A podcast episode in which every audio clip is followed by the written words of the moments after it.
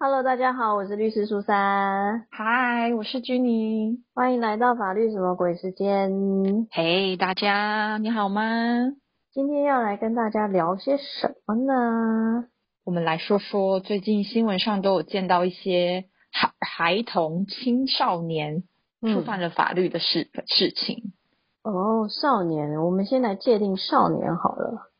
各位小少年们，看看你有没有符合资格啊？啊，对，我们所谓的少年事件呢，就是大概是指十二岁以上未满十八岁，我们会称为这是少年事件。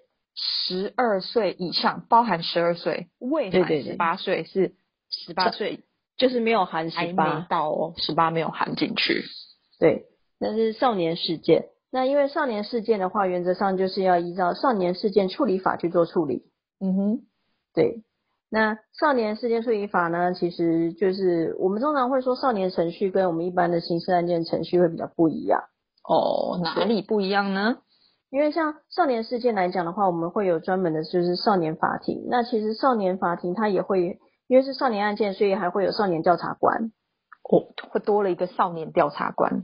对，通常在事情发生的时候，少年调查官他会做一个审前的一个调查。然后之后才是由法官这边来开庭调查。哦，所以这个少年调查官，不论是触犯刑法或是民法，都会有少年调查官吗？没有，刑事案件才会有。因为刑事案件对，因为少年案件来讲的话，其实简单来讲，它也是刑事案件，只是说我们会认为说少年他还年轻啊，不懂啊，我们要给他一个自新的机会，这些，所以才会有比较不一样的程序。好，对。那少年就是少年法庭的审理来讲的话，基本上，呃，像我们刑一般刑事案件，我们会先经过地检署的检察官侦查，然后才会决定要不要起诉这些嘛，然后才会进入到法院审理嘛。对对。可是呢，在少年案件来讲，它是直接就由法官来做调查喽，所以不会有检察官的这一趴。嗯，只有刚刚说的那个少年调查官。调查官。对对对对对。法官就出来主持了。对对对对对。然后通常呢，在审理的时候呢，会先决定说到底要不要，就是把他，就是他的这些行为到底严不严重，要不要把他，我们讲最严重就是要把他送到地检署，再从检察官这边来审理，就是等于把他当做我们一般大人的程序了，就是呃看要不要判刑啊这些，嗯，严重的话才会。对对对对，通常最严重才会到这个程度。嗯，对，那一般来讲的话，可能就是说，哎，到底要不要审理，不付审理，或是开始审理。所谓的不付审理的话，就是他可能最终的结果就是，比如说转介辅导啊，或者是交给家长啊，就是简单一个告诫，就这样子而已。嗯，那如果说呢有要开始审理的话，可能就会有是不是要保护处分？那可能是不是要把他去送去，比如说像少调所、感化教育处所这些，这个就会是相对来讲，在少年程序来说，它是比较严重一点的结果了。哦。但是最严重，当然就还是就是我所谓的，就是回归到一般的刑事的程序，经过检察官的侦查，然后法官的审理这样。因为之所以会有少年事件处理，就是觉得需要让少年有自新，然后觉得少年跟成人是有差别的这个认定。那如果真的已经等同于成人的犯罪事件来讲，那情节真的蛮严重的。对，因为一般来讲就会觉得说他可能年少不懂事，毕竟就是少年嘛。那我们就可以给他一个自新的机会啊，而且其实像比如说少年事件的，就是少年触犯一些法律来讲的话，其实他不会有前科记录的。嗯，对，这就跟我们一般大人同样犯一样的刑法错误，可是可是他们可能就会有一个前科的记录，但是少年不会有。嗯，还是希望给他一点自新的机会。对，但是少年虽然他触犯这样的一个法律，他不会有前科记录，但是我们还是会有所谓的前案记录，也就是说，在检警的一些资料库里面，其实都还是会有他曾经有犯过这样的一个罪的一个资料在。对啊，这些记录还是会留下的，只是不算是犯罪前科。其实讲白点就是反走过必留下痕迹啊，所以他有犯过错，其实都还是会有这些记录存在的。对啊。那一般来讲的话，就是像人家会说什么申请良民证啊，会在乎前科什么的，所以像少年案件来讲，他就是不会有前科。嗯，对啊。那其实我是觉得说，不要抱持着一种侥幸的心态啦，因为毕竟就像我讲，其实前案记录它还是会在的。对啊。对啊，那你总不希望说未来真的哪一天不幸发生什么事情，然后被人家知道，其实有些人他的观感还是会多少有影响这样。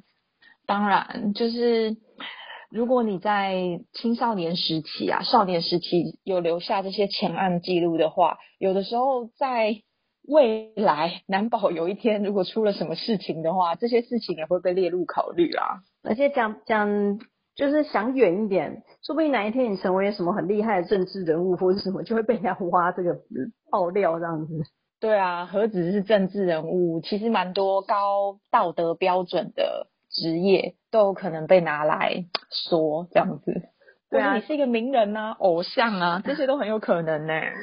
对啊，所以其实今天这一集就是，就像你讲，最近可能有一些少年事件，那我们就让大家知道说，少年事件其实一般来讲，它走的程序，因为有一个叫做少年事件处理法，所以原则上它不会走一般的刑事程序。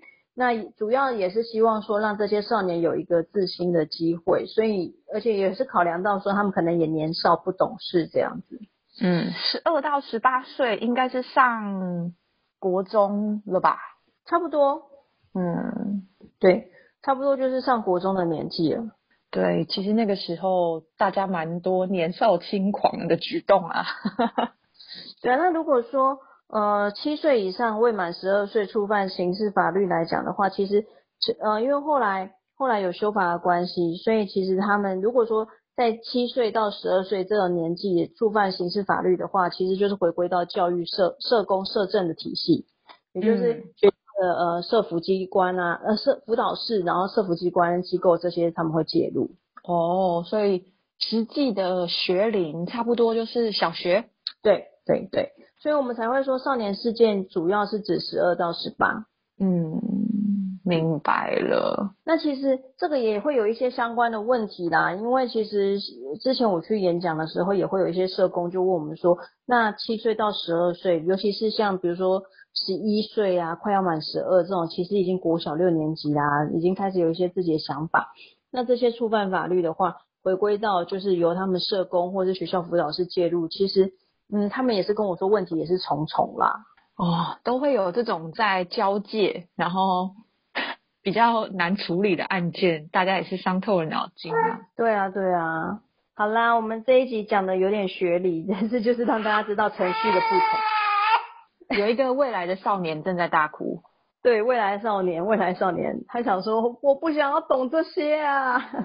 他现在只想要一个温暖的家，还有妈妈的怀抱。对对对，好啦，不管是儿童、少年，我想大家需要的都是这些安定、照顾，还有稳定的就是条件啊。没错，其实就是大家多一点关怀吧，让这些误入歧途的孩子可以不要再坏下去之类的。有了第二次机会之后，好好把握，希望他们可以接下来顺遂一些哦。